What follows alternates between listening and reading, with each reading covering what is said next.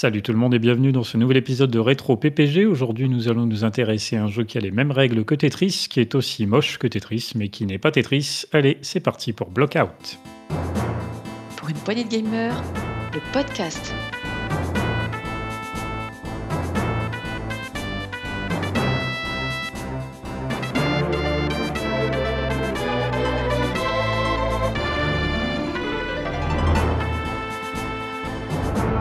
Autour de la table pour en parler avec moi, il était tout désigné pour ce podcast. Au lycée, il a fait LV2 polonais. Salut Marc. Salut à tous. Bon, je sais pas, t'as fait LV2 quoi en vrai? Euh, j'ai aussi à me démerder par le jeu des options à pas faire de LV2. Quoi. Il a Oui, pas fait de LV2. J'avais C'est le rebelle. ni au collège, mais au lycée, je m'étais démerdé. Ouais, pour la Et LV2. T'as fait une LV1 quand même? Un peu, ouais. Tant bien que mal. Bravo, bravo. Euh, il est docteur en géométrie différentielle. Salut Sagaz. Salut tout le monde. Et toi, t'as fait une LV2 à l'époque? Eh oui, euh, moi j'ai fait la totale. hein. Espagnol, anglais, latin. Mais bien. Moi, j'ai fait allemand, mais pareil. bravo, bravo. Rise. Alors, euh, pour ce podcast, euh, on va donc parler de Blockout, un jeu de réflexion. Alors euh, là, du coup, j'ai mis les références de l'épisode Mega Drive, mais c'est pas très bien. Effectivement, édité par Electronic Arts et développé par California Dreams en 91 pour Mega Drive, mais un jeu qui est sorti en 89 sur arcade, Amiga, Atari ST, Commodore 64 ou même sur DOS, sur, sur PC donc. Euh, c'est le jeu donc, dont nous allons parler aujourd'hui. Euh, et comme il est sorti en 89, et bon, on va se faire une petite capsule temporelle de 1989, ce qui ne rajeunit personne. Euh, au cinéma, qu'est-ce qu'on avait de beau Si je vous dis par exemple L'arme fatale 2. Oui. Bah oui? Bien, bien. Retour vers le futur 2. Pareil. Ah ouais, ouais, ouais, bien sûr. Continue avec les numéros 2. SOS Phantom 2. Putain, C'était une bonne année. hein.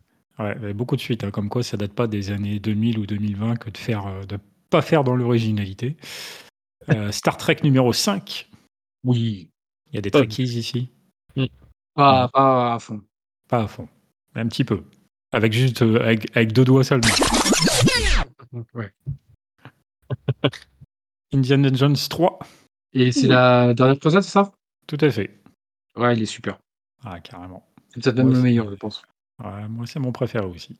Euh, le cercle des poètes disparus aux États-Unis. Deadwood Society. Oh, Avec euh, Robbie Williams. euh. Très bon. Excellent. Crois d'ailleurs, en élevé anglais, le, le prof nous passait des extraits de ce film. Ah, carrément. Putain, Ouais. Sympa de passer des extraits de films. En VO. Cool. Aux États-Unis aussi, alors dans un style un peu différent, on avait Chérie, j'ai rétréci les gosses. Ah, je l'ai vu aussi. Ah oui, ouais, pas mal. Génial. Ouais. Je me souviens. Ah ouais. Sympa. Ce serait à revoir. Ce serait à revoir. Je sais pas si ça vieillit bien. Un mais souvenir de moi comme ça, ouais. Aussi. C'est clair. Ça a peut-être. Ouais, en effet spéciaux, je pense que ça a mal vieilli, mais.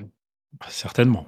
C'est quand même loin maintenant. hein. c'est sûr. Je, je, pense- enfin, je sais pas s'ils avaient le même budget que certains des films qui ont été cités avant, donc forcément en termes d'effets spéciaux, à voir. Euh, et puis en 89, euh, au Japon, hein, on avait Kiki la petite sorcière qui est sortie seulement en 2004 chez nous. Eh bien, ça Pas me parle pas. C'est une référence, Ah, ça? Ah ouais C'est un des, un des Miyazaki. Ouais, Ah, il oui. paraît qu'il est bien, mais ouais, c'est que j'ai pas vu non plus.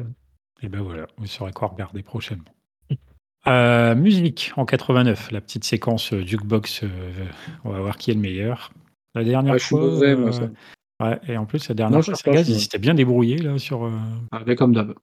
sur une émission récente, là, je sais plus laquelle, mais il avait bien Ça géré. un truc des années 2000.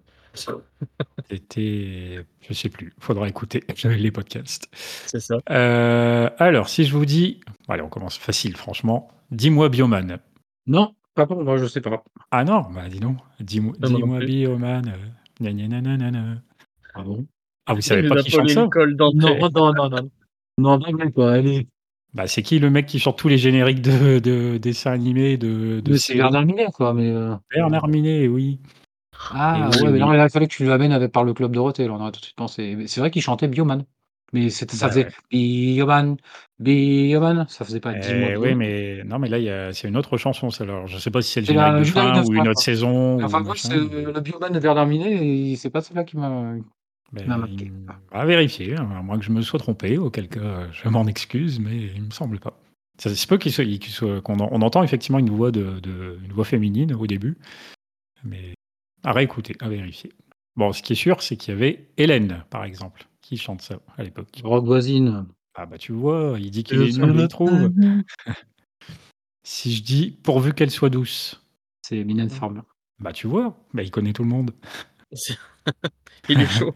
Il est très très chaud. Si je dis aimons-nous vivants, Ah non, non, mais va, hein, mais c'est plus dans le. C'est plus le mec qui a, qui a fait ça. ah ouais, l'air c'était bon. Ouais, ouais, mais j'ai ouais, mais j'ai plus l'auteur. Sagaz, il a une idée peut-être, non? Ah non, ça me parle Il va pas me du dire j'étais pas né, je sais pas ce que c'est. Euh, Ça me parle les autres, mais là, je t'avoue, euh, non. Pas du Aimons-nous tout. vivants, François Valéry. Euh, ok. Euh, on va aller dans l'international un peu, ça va peut-être plus parler à Sagaz. Si je dis, euh, à aux deux, mais pour cette première chanson, Hotel California. Ah oui. Euh, Ah, c'est Eagle, mais c'est pas un 89, ça, si? Ah bon? Écoute, euh, d'après mes recherches, oui. Mais Je te crois. Mais j'aurais vu ça, tu sais, genre euh, dans les années 70, quoi. Le Ouais, fameux c'est Hotel vrai que California maintenant des que tu me le dis, euh, j'avoue que si, si l'un si l'un de vous euh, veut bien vérifier, euh, éventuellement en parallèle, Ben, on va essayer, attends. à vérifier. Euh, après, nous avions la Bad Dance. La Bad Dance. Je l'ai pas ouais, du tout. mais j'ai- j'ai Hein? plus, j'ai plus Non. le. Prince. Oui. Dans le 1977. euh, premier- Ouais, tu Ouais. vois, je dis des conneries. Alors, euh, toutes mes excuses, Après, faut que je m'excuse en public parce que c'est quand même une grosse connerie ce que je dis. Si ça se trouve, depuis tout à l'heure, je vous balance que des trucs des années 70.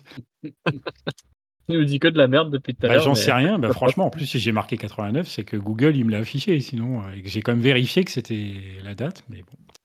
Il y a peut-être une ressortie, une réédition, Euh, j'en sais comment rien. c'est un nouveau jeu. C'est trouver les conneries, euh, détecter les conneries.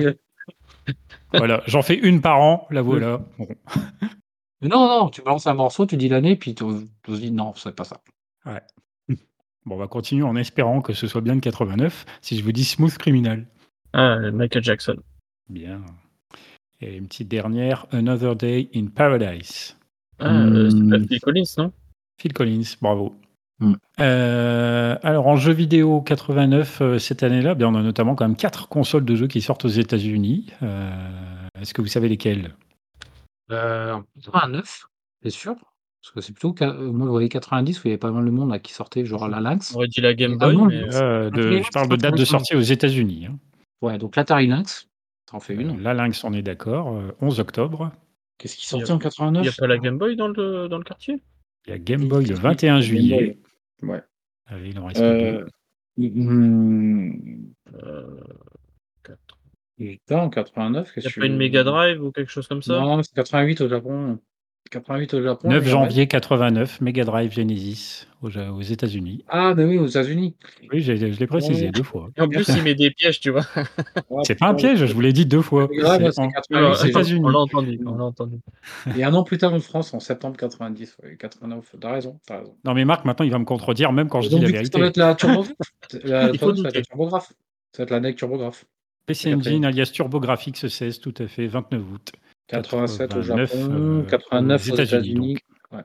J'allais jeter la Neo Geo, mais je sais pas si c'est pas un peu plus tard. Non, c'est 90 euh, Neo Geo, 90 euh, mars 90, mars avril 90 au Japon en location. On avait fait une émission dessus d'ailleurs, on a fait une longue émission euh, super documentée. Un podcast qui remonte. si elle est encore sur le Ocha, euh, je- Ah, c'est sûr. Toutes les émissions depuis le début sont tout à fait encore euh, disponibles.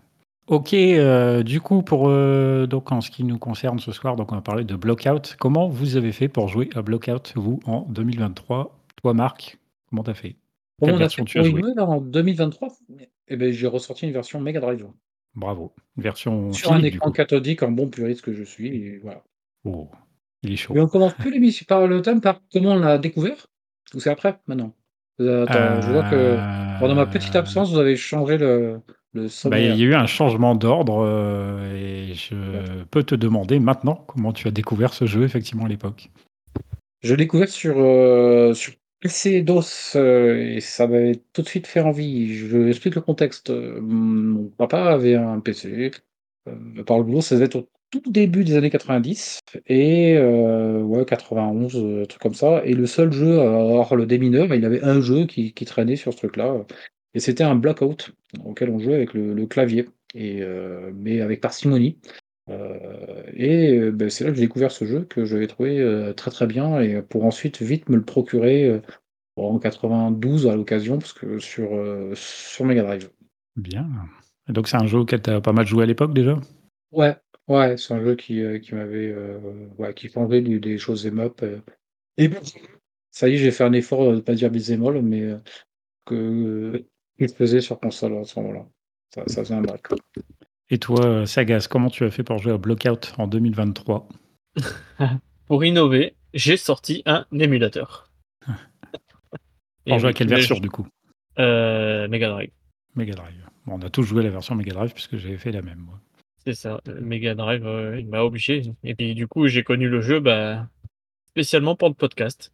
Et bah, pareil, voilà. Blockout, c'est un jeu que je connaissais pas et puis je crois que c'est justement c'est Marc qui nous l'avait lancé dans des suggestions et puis, heu, on s'est dit: «Bah, pourquoi pas?» un jeu, heu, assez intrigant. Donc heu, du coup, on a tous joué là à la version Mega Drive, sachant que comme j'ai dit, il est sorti en arcade sur Amiga, sur Atari ST, Commodore 64, DOS et également sur Lynx. Donc il y a quand même plusieurs façons, plusieurs supports pour éventuellement y jouer aujourd'hui, bien sûr, si vous avez les machines d'époque ou heu, l'émulation, ça marche toujours, même si le piratage, c'est pas beau, tout ça, tout ça. C'est moche. En fait, heu, je suis en train de voir que c'est parce qu'effectivement, j'ai j'ai légèrement réordonné certaines des rubriques par rapport à comment on faisait avant et normalement, la découverte et le souvenir, je le demande un peu plus tard. Donc en fait, Marc, il me nique tout mon déroulé d'émission, tu vois? À peine revenu, heu, il me casse déjà bien les couilles. Il te redit et il te remet tout en question. Bravo, hein, bravo. Bref, heu, je plaisante. Heu, une petite, heu, présentation du jeu. Alors, du coup, bah, comme je disais, j'ai fait référence à Tetris en introduction puisque c'est un jeu qui ressemble, énormément à Tetris. Si ce n'est qu'en fait, on a une c'est un peu un Tetris, mais vu de dessus. C'est-à-dire que, du coup, là, on a vraiment une vue en plongeante en 3D sur une espèce de tour de laquelle donc vont tomber du haut vers le bas de cette tour, des pièces qui ressemblent à des tétrominos des tétraminos. La tour de base, elle fait 5 carrés, heu, de côté, 5 On peut carrés dire un puits en fait, excuse-moi. un puits, On ouais, on pourrait dire ça. plutôt, heu, comparé en fait, on regarde le dessus d'un puits. Oui, Carré évidemment, dont les dont pas un puits rond, mais un un puits carré et on fait tomber carré, on fait tomber des volumes, qui Les des volumes géométriques. et donc, heu, ouais, dans un donc comme moi, tu dis, ouais, un puits, donc effectivement carré puisqu'il fait 5, heu, carreaux par 5 carreaux, sur sa longueur, largeur et il fait 12 lignes de haut ou de profondeur selon comment on le prend. Ça, c'est la la taille par défaut, sachant qu'au minimum, il fait 3 par 3 par 3, donc 3 carrés de côté et 3 carrés, heu, de profondeur ou au maximum, il en fait 7 carrés de côté avec toujours 12 de profondeur, donc la taille par défaut, c'est la profondeur maximale. Réglable. Et Il y a oui, un c'est réglable, paramètre, hein, de complètement. dimension, Voilà, c'est ça, c'est un truc, on en reparlera sûrement après, c'est assez sympa. C'est qu'on peut régler donc le effectivement la taille de la du puits en question et puis on peut aussi régler plusieurs modes au niveau des pièces. Heu, il y a le mode flat qui est le mode de base, donc avec des pièces qui sont sur 2 dimensions, donc qui ressemblent vraiment là pour le coup beaucoup à Tetris. On a également un mode basique qui est un peu plus dur, heu, avec 2-3 pièces qui ont un volume, donc là qui sont, heu, vraiment pas seulement sur «un étage» entre guillemets, mais sur plusieurs étages potentiellement et on a aussi le mode extend où là les pièces sont beaucoup plus volumineuses et très souvent là en vraiment en 3D, heu, total, qui de fait est beaucoup plus difficile à à empiler. En mode de joueur, compléter un étage, il faut savoir que ça ajoute un bloc chez l'adversaire, donc il y a un petit, il y a du défi comme ça qui peut être assez sympa quand on joue en multijoueur. Il y a rien d'autre à faire, hein, c'est vraiment à la manière des jeux de réflexion de l'époque, heu, en général, il y a un mode solo où il s'agit juste de faire de de faire des points et puis donc là, on a quand même la chance d'avoir un mode de joueur, en tout cas pour la version Mega Drive, heu, qui permet, bah, de se tirer un petit peu la bourre, ce qui peut être sympathique. Est-ce que j'ai fait le tour, je pense? Ah bah, c'est simple dans le concept, hein, donc heu, on le voit, oui. Oui, c'est pas forcément évident évident à expliquer, mais il suffit de regarder, heu, 5 secondes et voilà, tout est Bah, oui, clair. oui. Oui, bah, c'est un Tetris-like, heu, en 3D, quoi. C'est voilà, c'est un peu un Tetris-like en 3D vu de dessus. Vu de dessus, ouais, je crois que c'est ça la le truc le plus surprenant. Au-delà du like, hein, c'est même un Tetris en fait, c'est un Tetris en volume vu dessus, quoi. Mmh. Oui. Heu, du coup, alors je vais parler vite fait du studio. Il y a pas beaucoup d'informations, c'est pas un jeu non plus ultra, ultra réputé, même s'il est quand même sorti sur plusieurs, heu, supports, ce qui est quand même pas négligeable. Heu, je faisais une blague avec le polonais en introduction, sur le LV2 polonais, tout simplement parce que le jeu est développé en Pologne par Aleksander Ustaszewski, si je si je prononce bien et également, heu, Miroslav Zlaboki, heu, donc ce sont les personnes à l'origine de des premières versions de Blockout. Il faut savoir que donc le polonais, heu, mentionné en premier, Aleksander Ustaszewski, eh bien c'était, une bête en mathématiques notamment et d'après les recherches que j'ai fait, eh bien il aurait remporté, sachez-le, une médaille de bronze dans les olympiades de mathématiques en 1971. Donc apparemment, le gars, c'est une tête. Euh, les Olympiades de mathématiques, c'est apparemment de la compétition très très sérieuse, hein, créée dans les années 60. Euh, au début, il y avait assez peu de nations, donc la Pologne notamment, mais pas que. On avait aussi la Hongrie, euh, l'Allemagne ou encore la Roumanie. Et puis au fil des, des décennies, de plus en plus de pays ont participé à cette compétition. Et aujourd'hui, d'après ce que j'ai vu, on constate que ce sont surtout les Chinois, les Coréens et les Américains qui trustent les podiums globalement chaque année. Vous êtes fort en maths, vous? Ça peut non. se faire. Bon, Bof. Bon, allez, une, petite- une petite. euh, c'est la médaille en chocolat. C'est relatif, ça. C'est ouais, c'est c'est toujours très relatif, ce genre de truc. C'est très relatif, mais tout est relatif. Ouais. Euh, voilà, alors en fait, je vous raconte une petite anecdote comme ça voilà, sur, le, sur le programmeur donc d'origine polonaise, parce qu'au final, après, j'ai pas forcément trouvé d'autres choses sur ce que lui ou. ah, il n'a pas développé beaucoup, beaucoup de choses dans sa carrière, ni même euh, avec le studio qu'il a créé pour cette euh, réalisation à l'époque. Donc, euh, vous m'envoyez désolé pour des informations un petit peu light concernant le développement de Blockout. Euh, bah voilà, du coup, euh, le jeu, le studio, découverte souvenir, bah on l'a déjà fait du coup. Alors on va s'attaquer au point fort et au point faible du jeu. Je vais commencer par Marc. Qu'est-ce que tu lui trouves à Blockout comme point fort? Je le trouve euh, extrêmement bah, comme, enfin, comme un Tetris, quoi. C'est c'est immédiat d'accès. C'est extrêmement gratifiant. Euh, ça trouve le bon compromis euh, entre le côté gratifiant et le côté frustrant. Parce que, évidemment, quand ça s'accélère et puis qu'on fout un truc en vrac, euh, déjà sur un Tetris, quand on fait un trou dans une ligne, bah, on le voit tout de suite de visu, mais ça peut, ça peut stresser quand ça accélère. Sur un block-out, quand on arrive à résoudre et à se démerder d'un euh, ben on en est content. On se dit, ah ben oui, je, je savais bien que c'était là qu'il était. Et euh, donc, euh, il y a quand même un côté gratifiant. Je trouve cette qualité ben, de voilà d'immédiateté dans l'accès. Et puis de, de, de tout de suite euh, ben, prendre du prendre du plaisir. C'est tout de suite fun ce, ce genre de jeu dans, dans leur simplicité. Ok, est-ce Voilà. que tu as autre Après, ce que je chose? trouve qualité, bah, je c'est c'est tellement simple comme concept que je vais pas m'étendre sur, heu, sur, sur, heu, sur le sur le reste. On sait travailler quelques défauts, mais heu, non, il est il est il est simplement génial, comme l'est un Tetris. Toi, Sagaz, est-ce que euh, tu ajouterais quelque chose? Euh, en- bah, hormis l'originalité, en fait, je- j'aime bien cette originalité d'avoir euh, un Tetris en 3D. Ça te donne un peu de difficulté, justement, ça te fait un peu travailler la mémoire et tout ça, en plus de la logique d'empilement des pièces. Et j'ai trouvé ça franchement très sympathique à jouer. Alors Donc, moi, c'est euh, un truc qui m'a marqué, ouais, l'aspect euh, technique du coup, hein, d'avoir un- quand même un jeu en 3D à cette époque-là, euh, qui est... Ouais, sur Mega Drive avec courant. cette vue de dessus, c'est super surprenant, mais c'est vrai que c'est sympa. Et après, il faut s'y faire, mais c'est quand même sympathique. Ouais, sur console encore plus, mais peut-être même, euh, même sur les premières versions, euh, sur les micros, euh, où je- la 3D est peut-être apparue un peu plus tôt, tout ça, mais quand même assez marquant techniquement, je l'ai trouvé. Sans être, Mm. évidemment, c'est pas spectaculaire, puisque c'est très triste au niveau visuel, hein, il y a très peu de couleurs. Euh, puisque d'ailleurs, il y a- c'est vrai que je ne l'ai pas mentionné dans la présentation du jeu, il y a un système de couleurs pour comprendre tel, étage euh, c'est en rouge, tel étage c'est en jaune, tel étage c'est en vert, ça permet aussi de se donner des repères. Heureusement que toutes les pièces ne sont pas de la même couleur, sinon on ne pourrait pas jouer. Ouais, puis il y a un petit rappel du du il y a un petit rappel en dans la lisibilité du du code couleur à côté. Oui. C'est-à-dire qu'on on voit le nombre d'étages qu'on a, heu, d'empilés et on voit tout de suite, en fait, ce rapprochement avec la couleur. Oui, c'est essentiel, hein, parce qu'on on voudrait quand même pas le connaître par cœur, le, le code couleur en question. Ouais, mais après, c'est l'avantage du minimalisme dans, dans le jeu pour le coup. C'est un Mm. avantage et un défaut, mais du coup, oui, pour le coup, c'est un avantage. C'est vrai que tu sais toujours où tu en es en fait. T'as pas besoin de Ouais. regarder euh, de partout. Ouais, c'est vrai. Euh, Est-ce qu'on a autre chose? Sinon, on passe au point faible. Il va aller vite ce podcast, j'ai l'impression. On a un jeu simple et heu, mais quand même génial. Un jeu simple, mais quand même génial. Génialement simple, comme je disais. Et alors, est-ce qu'on a des points défaut. faibles? Les Défaut. points faibles, écoute, moi, le point faible, au début, j'aurais quand même commencé à citer sa lenteur, heu, dans le premier niveau ou le deuxième niveau. C'est vrai que les pièces avancent pas, mais comme un Tetris, on peut, heu, quand on a tout de suite bien positionné, heu, la pièce en volume, on appuie sur le bouton et ça tombe au fond. Donc le donc même ça, c'est pas un défaut que rédhibitoire et je en fait, je ne lui trouve pas de défaut à ce jeu. Carrément. C'est le jeu Ah parfait. non, non, non, les, heu, beh, ça n'existe pas. Mais heu, dans son genre et dans sa simplicité, ouais, je trouve que c'est une forme de de perfection. Il a pas la préten puis puisqu'il y a aucune prétention dans ce jeu-là, donc il ne il ne fait pas défaut à des prétentions qu'il aurait. Il est c'est c'est un Tetris. C'est ils ils auraient pu se vautrer dessus, dans dans, dans les codes couleurs, dans le truc.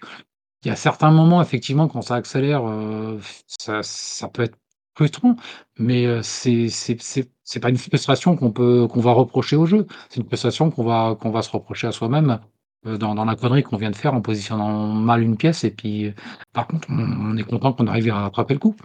Donc donc c'est difficile d'exprimer de de trouver un défaut à ce jeu-là. Les musiques sont discrètes, mais c'est de qualité.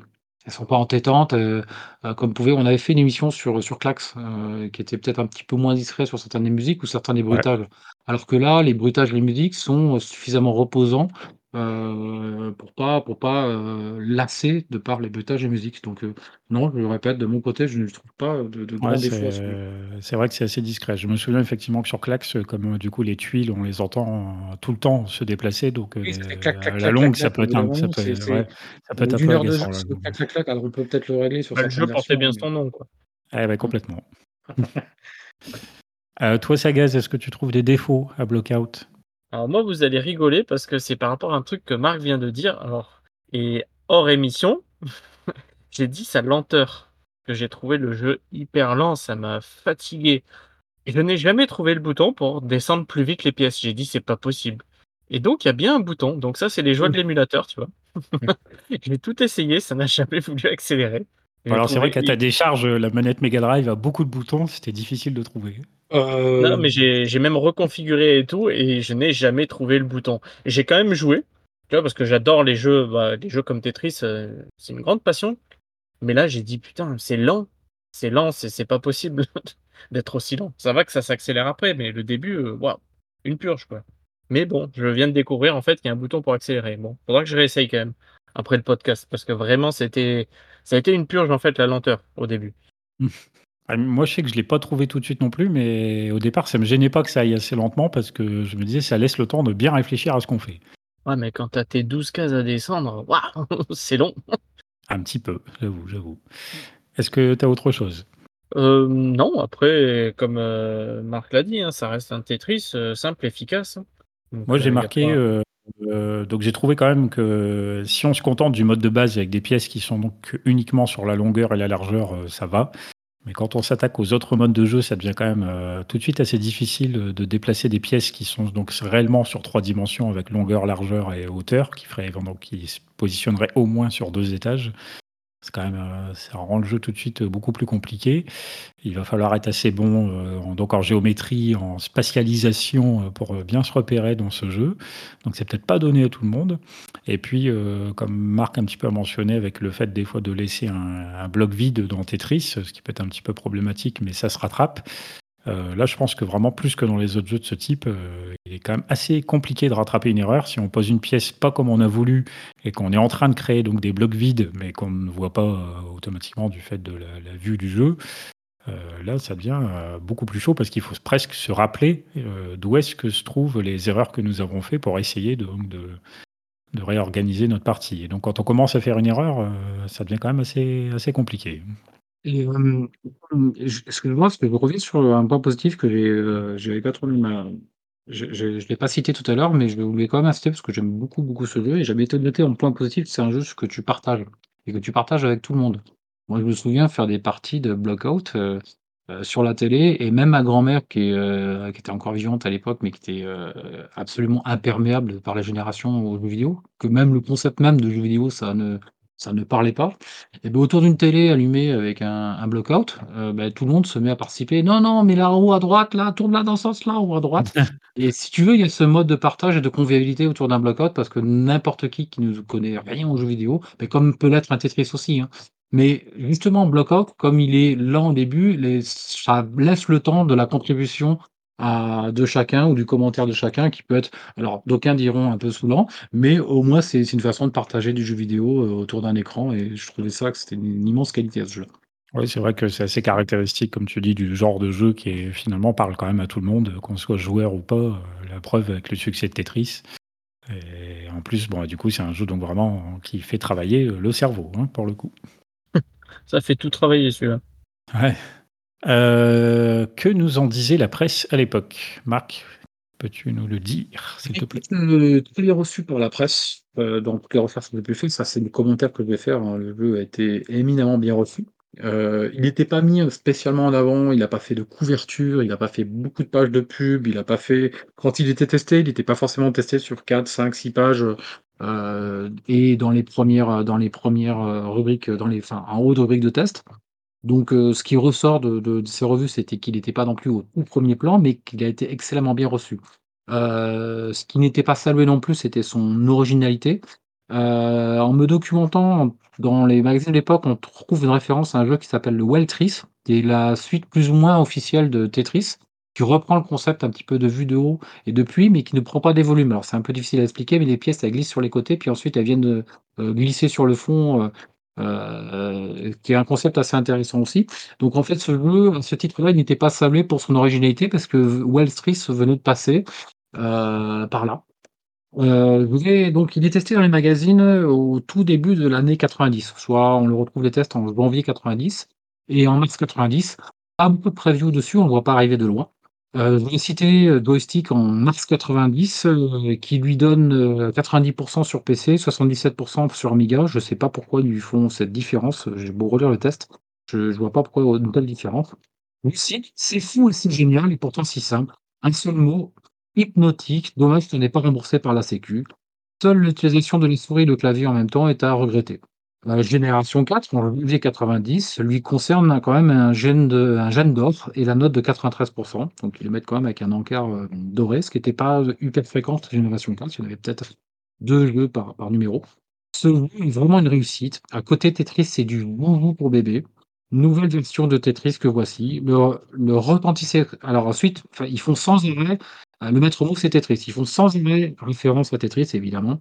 Le retentissant succès de Tetris ne resterait pas inexploité. Euh. Euh, euh, c'est marrant parce que les gens 4, ils disent euh, qu'ils s'en tiennent aux tests sur Amiga et puis soulignent bien qu'aucune version sur ST ou PC euh, est annoncée. Ce qui me fait la transition avec Tilt, qui le teste dans son mois de mars 90 et qui dit ben, PC et Amiga à venir. Donc ils sont pas tous d'accord sur l'exclusivité du, titre. Au final, il est sorti partout. Euh, et évidemment, ils ne se surprennent pas. Je cite Pas surprenant que Tetris euh, fasse des émules. Euh, le 3D apporte quelque chose de plus. Euh, en- et le gars dit euh, Enfant, j'empilais les cubes en bois. Puis vient Tetris, qui marqua le tournant dans ma vie. C'est une telle réussite qu'il est difficile de revenir à Tetris après y avoir joué. Donc le gars, il est à fond. Je n'ai pas cité le nom du testeur, je n'ai pas noté le nom du testeur, mais il était vraiment, dans ce numéro de titre de mars 90, il était vraiment à fond euh, puisqu'il l'amène comme étant le jeu qu'il a attendu toute sa vie, enfin, euh, comme un des jeux marquants. Euh, en petit bémol, euh, il faut aller regarder dans Mega Drive, dans lequel ils se plaignent que des stratégies de jeu supplémentaires auraient renouvelé l'intérêt du jeu. Alors, je vois pas en quoi on pourrait faire des stratégies supplémentaires ou peut-être faire euh, démarrer avec des trous ou des, des challenges de ce type-là. Euh, je vais maintenant m'intéresser aux versions sur console. Euh, il est testé dans Tilt en bien plus tard, en septembre 91, un an et demi après, il sort sur, sur, console. Il, Tilt lui donne la note de 14 sur 20, en citant le simple fait que c'est une réussite et il souligne la, la qualité du fait qu'il y ait un mode de joueur simultané. Euh, en septembre 91, Console Plus, dans son numéro 1, le numéro 0 était en juillet 91, lui, note, lui met un méga game, un encart méga game, ce qui n'était pas tous les jeux. Il y avait peut-être 2-3 jeux qui avaient le- l'encart méga game dans, Console Plus à l'époque, avec la note de 91%. Euh, ils décrivent le fait qu'il faille un certain temps d'adaptation, mais, euh, je cite, le meilleur jeu de réflexion à deux sur Mega Drive. Euh, même s'il vous paraît ennuyeux, essayez-le, vous deviendrez accro.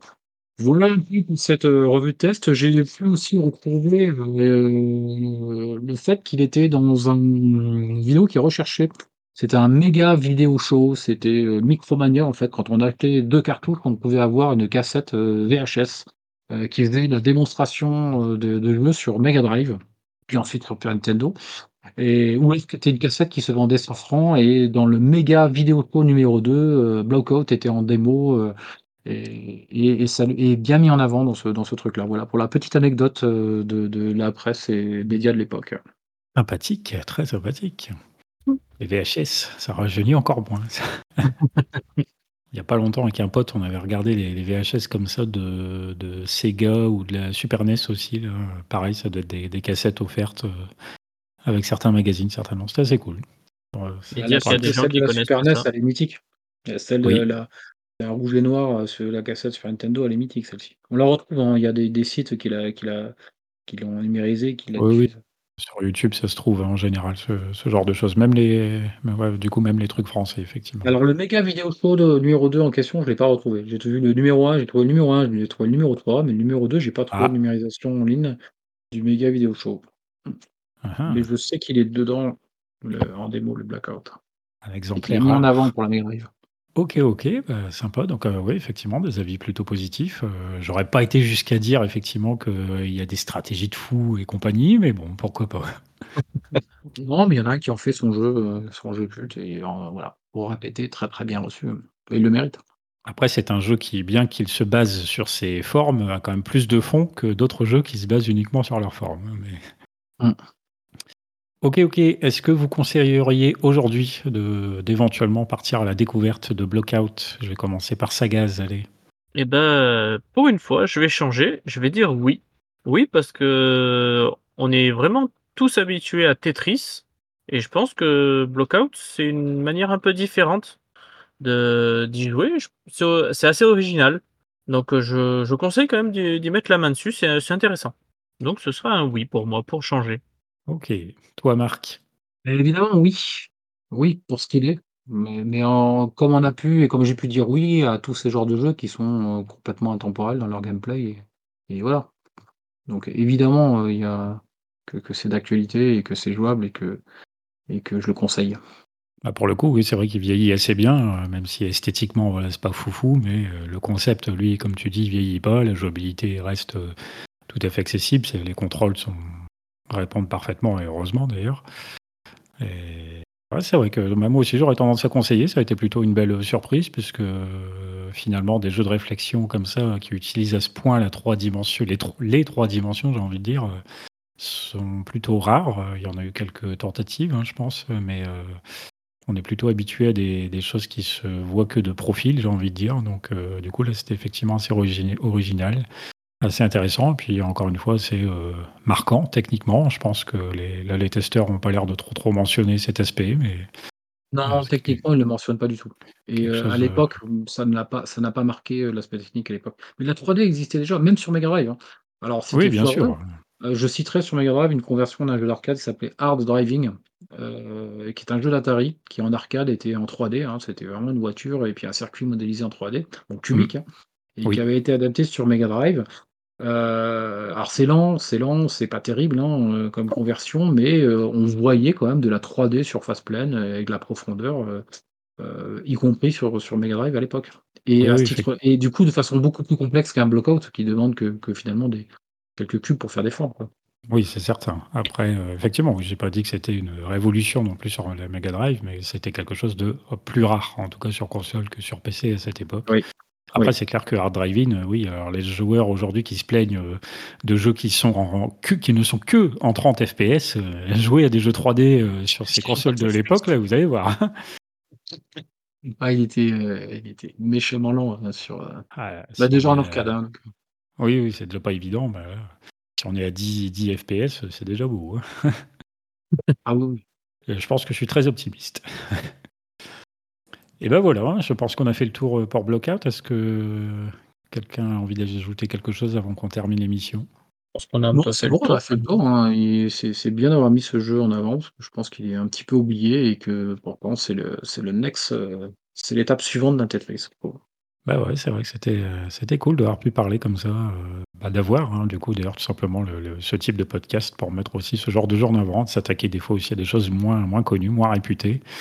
Euh, on fait parfois des jeux très populaires, comme on a fait euh, Mario Kart Double Dash euh, il y a pas très longtemps, mais Blockout là c'était intéressant de s'y plonger, c'était l'occasion, donc c'est cool. Donc du coup on vous encourage éventuellement à aller découvrir ça par vous-même.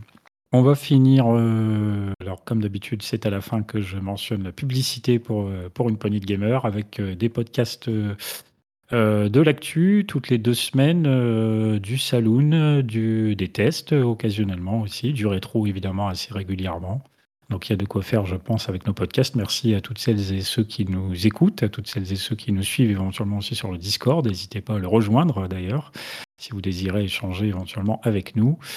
Euh, ou à débattre peut-être. Des fois, il y a des sujets qui sont lancés et, des gars comme Gab euh, ne s'arrêtent plus après. Donc, euh, ça peut Notre être trollman intéressant. Le, le, trollman, voilà. faut pas toujours prendre au premier, de, au premier degré tout ce qu'il dit. Il faut pas forcément l'encourager non plus. Moi, je ne suis pas pour qu'on nourrisse les trolls.